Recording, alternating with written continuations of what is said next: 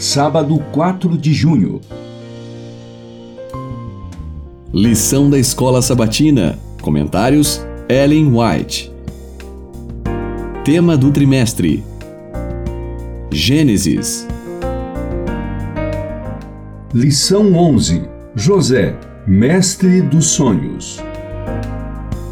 José exemplifica a Cristo. Jesus veio para o que era seu e os seus não o receberam. Foi rejeitado e desprezado porque seus atos eram justos e sua vida consistente e abnegada era uma contínua reprovação para aqueles que professavam piedade, mas cuja vida era corrupta. A integridade e virtude de José foram ferozmente atacadas, mas a mulher que queria desencaminhá-lo não conseguiu prevalecer. Por isso, ela odiou grandemente a virtude e a integridade que não pôde corromper e testificou falsamente contra José. Aquele que era inocente sofreu por causa de sua justiça. Foi lançado na prisão por causa de sua virtude. José foi vendido para os inimigos por seus próprios irmãos por uma pequena soma de dinheiro. O Filho de Deus foi vendido para seus mais ferozes inimigos por um de seus próprios discípulos. Jesus foi manso e santo. Sua vida foi de inigualável abnegação, bondade e santidade. Nunca foi culpado de nenhum mal. Contudo, foram contratadas falsas testemunhas para testificar contra ele. Foi odiado por haver sido um fiel reprovador do pecado e da corrupção. Os irmãos de José o despiram de sua túnica de várias cores. Os executores de Jesus lançaram sortes sobre sua túnica sem costuras. Comentários de Ellen White no Comentário Bíblico Adventista do Sétimo Dia, volume 1, página 1207.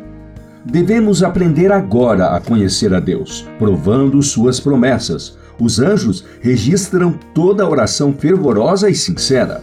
É melhor sacrificar nossos gostos egoístas do que negligenciar a comunhão com Deus. A maior pobreza e a máxima abnegação com a aprovação de Deus, valem mais do que riquezas, honras, comodidades e amizade sem oração.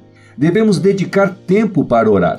Se temos nos envolvido demais com os interesses mundanos, o Senhor pode tirar de nossa vida os ídolos que estão nos impedindo de ter tempo para orar. Esses ídolos podem ser ouro, casas, terras férteis. O Grande Conflito, páginas 516 e 517. Nosso Pai Celestial não aflige ou entristece de bom grado os filhos dos homens. Tem ele um propósito no redemoinho e na tempestade, no fogo e nas inundações? O Senhor permite que calamidades sobrevenham aos seus filhos a fim de salvá-los de perigos maiores. Deseja que cada um examine íntima e cuidadosamente o próprio coração e então se aproxime de Deus para que Deus dele se aproxime. Nossa vida está nas mãos de Deus. Ele vê os perigos que nos ameaçam, que nós não conseguimos ver. Ele é o doador de todas as nossas bênçãos, o provedor de todas as misericórdias que recebemos, o ordenador de todas as nossas experiências. Ele vê os perigos que nós não vemos. Talvez permita que sobrevenha aos seus filhos aquilo que lhes encha o coração de tristeza porque vê que eles precisam fazer caminhos retos para os seus pés, para que o manco não se desvie do caminho. Hebreus 12, verso 13. Conhece nossa estrutura e sabe que somos pó.